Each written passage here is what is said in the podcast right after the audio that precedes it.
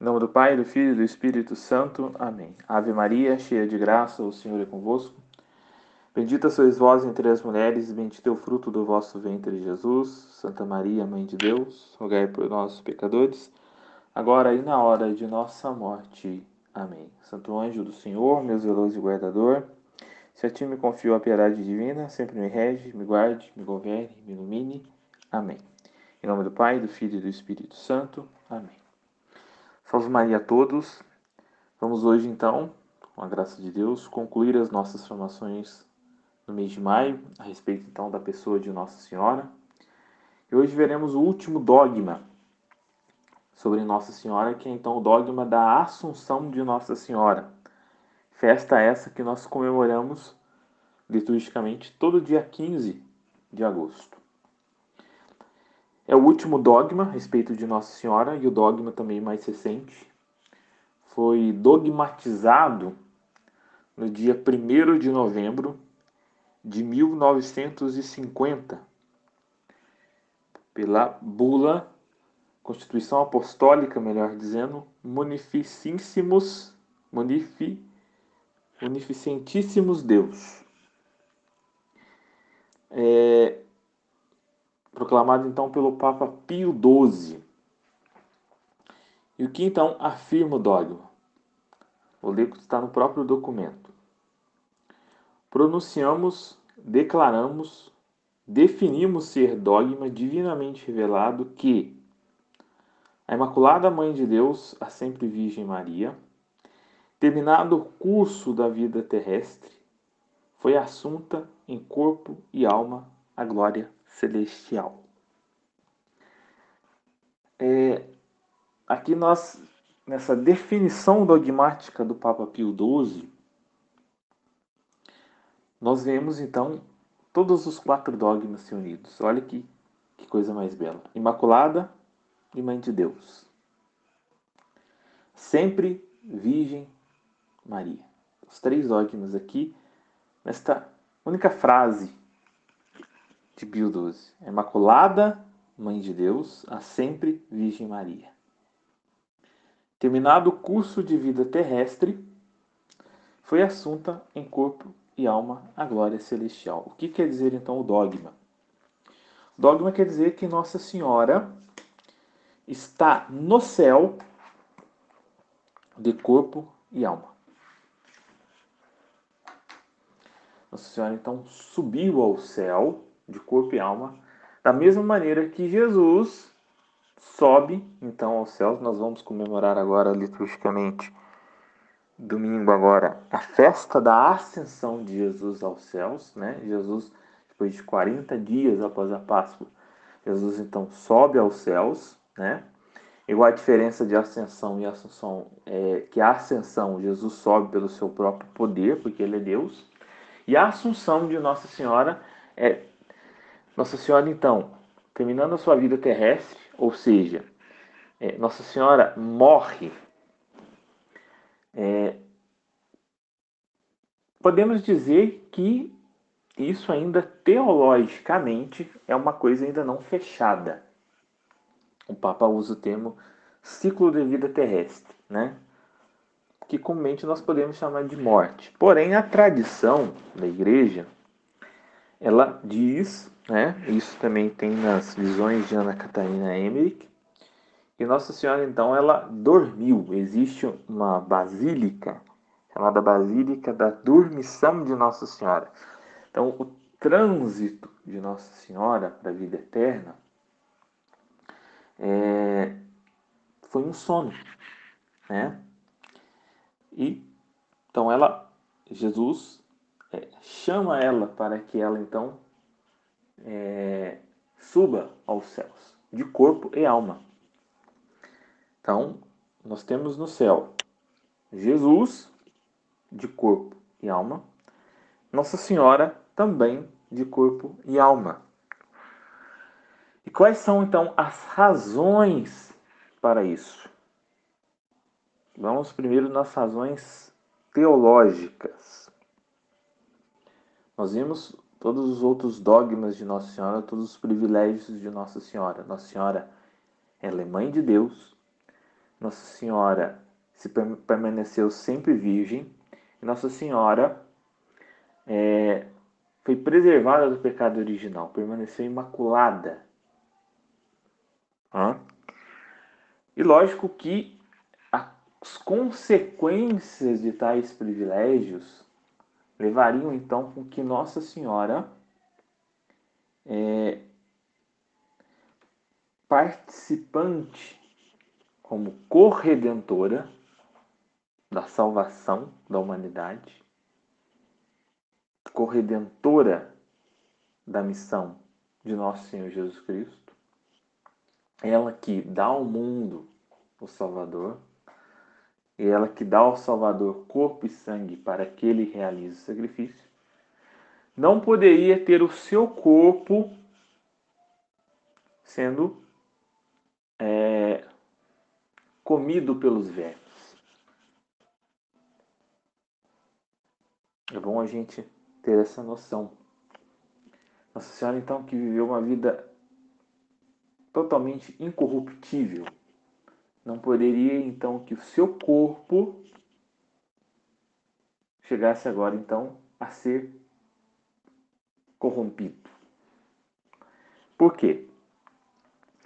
É, o, e, e, o que acontece com Nossa Senhora na Assunção é o que vai acontecer a todos nós nos finais do tempo, no fim dos tempos, na parousia, na segunda vinda de Jesus, onde os mortos ressuscitarão.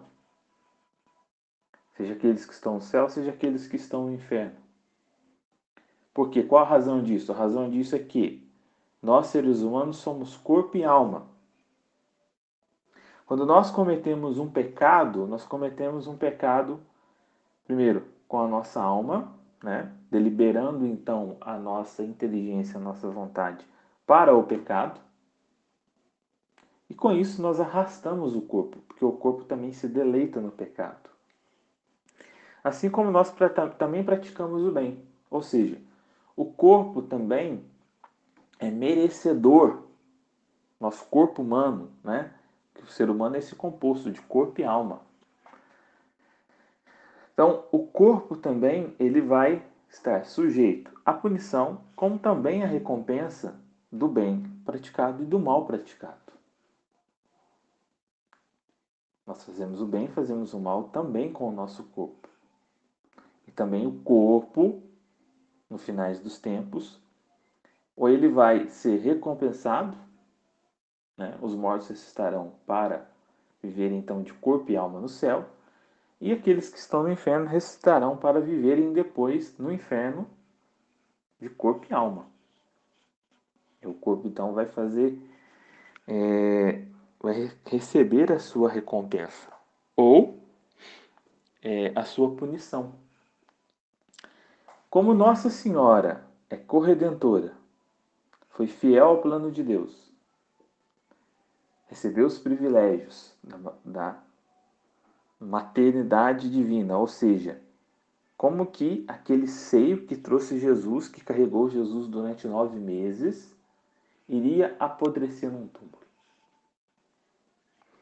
Nossa Senhora permaneceu sempre virgem, teve a sua integridade física, jamais é, teve a menor sombra de pecado venial na sua alma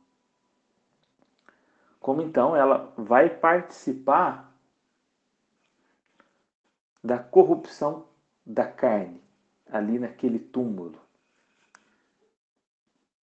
E ela também foi preservada do pecado original, sendo imaculada. Ou seja, a morte entra no mundo através do pecado original de Adão e Eva.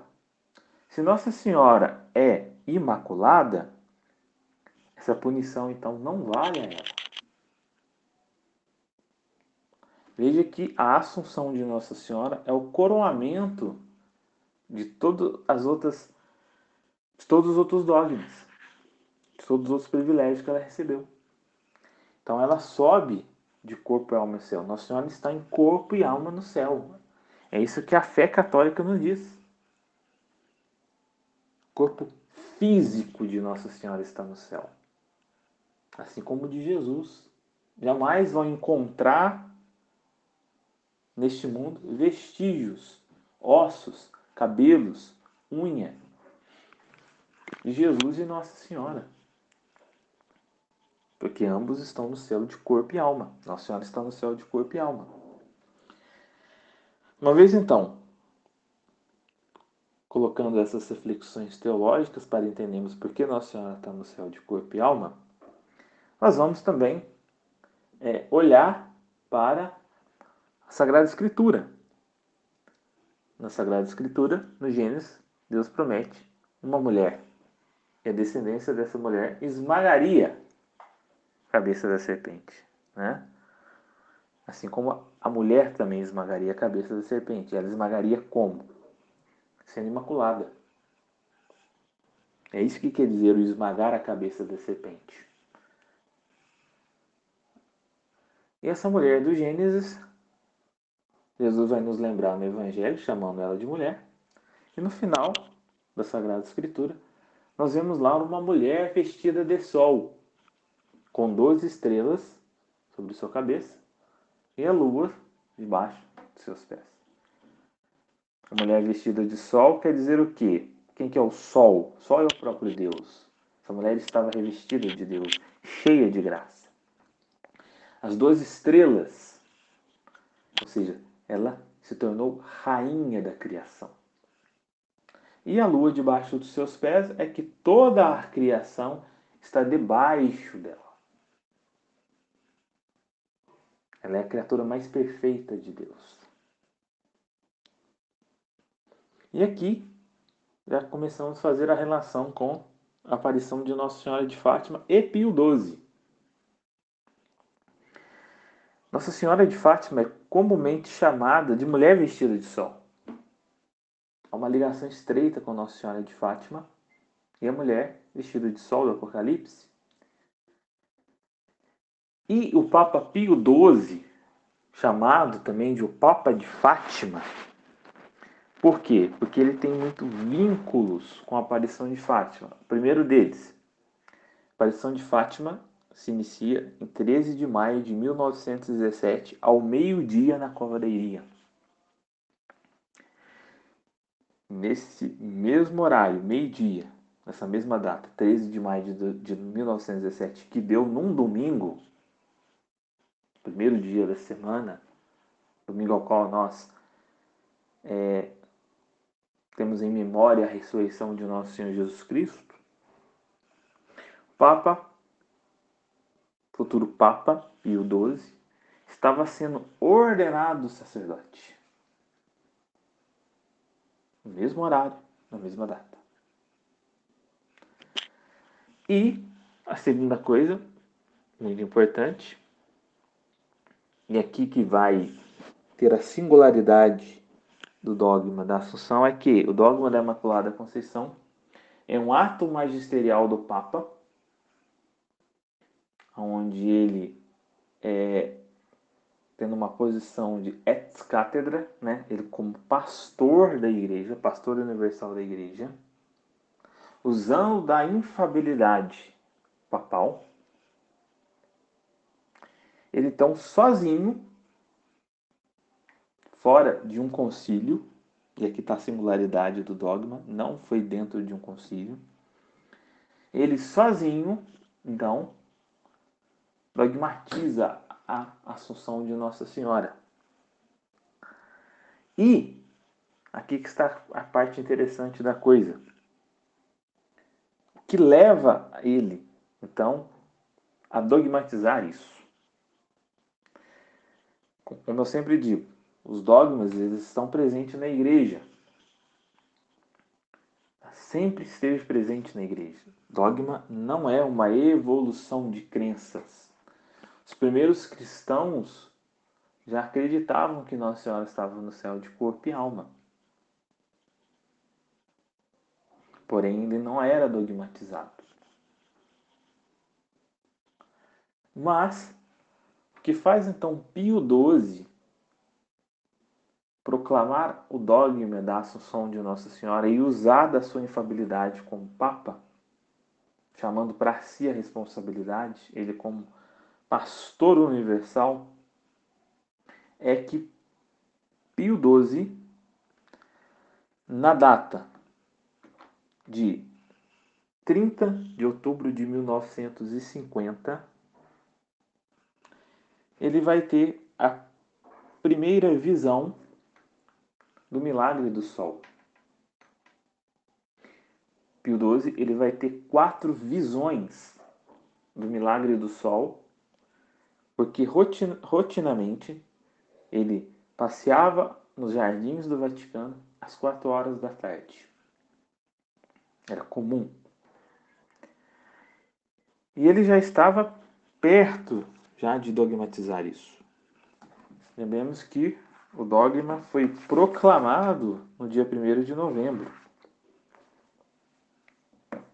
Ele então vai ter a visão do milagre do sol, tal como foi em Fátima. Isso foi privado a ele. Ele vai ter, ele vai ter no dia 30, no dia 31, no dia 1 que é o dia então que ele define o dogma, e depois, uma semana depois, dia 8. Então, esse milagre do sol visto por Pio XII, Pio XII que, parênteses aqui, leu o terceiro segredo de Fátima, era muito devoto de Nossa Senhora de Fátima, consagrou o mundo durante a Segunda Guerra Mundial, consagrou o mundo ao Imaculado Coração de Maria, foi o Papa então da Segunda Guerra Mundial e a pedido de Jesus a uma beata portuguesa, beata Alexandrina Maria da Costa, onde Jesus manda um recado ao Papa através dela, dizendo que se não se consagrasse o mundo ao Imaculado Coração da Mãe dele, o mundo sucumbiria. E o Papa Pio XII, então, consagra o mundo ao Imaculado Coração de Maria. E aí que vai, depois dessa consagração, que vai haver a reviravolta na guerra, porque Hitler e seus aliados estavam ganhando a guerra. Depois dessa consagração, então, é uma batalha muito importante. Estados Unidos, a França e a Inglaterra, então, estavam lutando contra a Alemanha nazista, a Itália de Mussolini e o Japão. Tem uma virada e ali então a guerra começa é, a virar o jogo o próprio William Churchill diz que é, a vitória da guerra se deve a essa consagração do Papa Pio XII ao Imaculado Coração de Maria. Nós estamos falando de um Papa extremamente mariano, que tem uma ligação fortíssima com Fátima. De tal forma que nós podemos dizer que é, Fátima, a aparição de Nossa Senhora de Fátima, né, a mulher vestida de sol, essa mulher que vem nos visitar no ano de 1917 é aquela mulher do Apocalipse. Essa mulher está no céu de corpo e alma. Primeiro, porque ela trouxe em seu ventre um Deus humanado. Esse ventre não poderia conhecer a corrupção de um túmulo. Segundo, porque ela era virgem guardou a sua virgindade, a sua integridade. Ou seja, seu corpo se manteve puro, não poderia então conhecer a impureza de um túmulo. E essa mulher então foi concebida sem o pecado original, ou seja, ela não poderia conhecer a corrupção da morte. Então essa é o dogma da Imaculada Conceição, é o coroamento, né? Por isso que nós Comemoramos o dogma no dia 15 de agosto e no dia 22 nós comemoramos a festa de Nossa Senhora Rainha, que é então a festa onde a Santíssima Trindade coroa Nossa Senhora como Rainha do céu e da terra e fazendo-a a criatura acima de toda a ordem da criação. Então essa é a nossa fé, né? É, Confiemos em Nossa Senhora. Estamos terminando o mês de maio, mês dedicado a Nossa Senhora, né? Espero ter podido contribuir com todos vocês para que vocês aprendessem um pouco mais sobre Nossa Senhora. Tá? Qualquer dúvida, qualquer pergunta, estou à disposição de vocês. Então nós concluímos essa formação no nome de Deus que é Pai, Filho e Espírito Santo. Amém.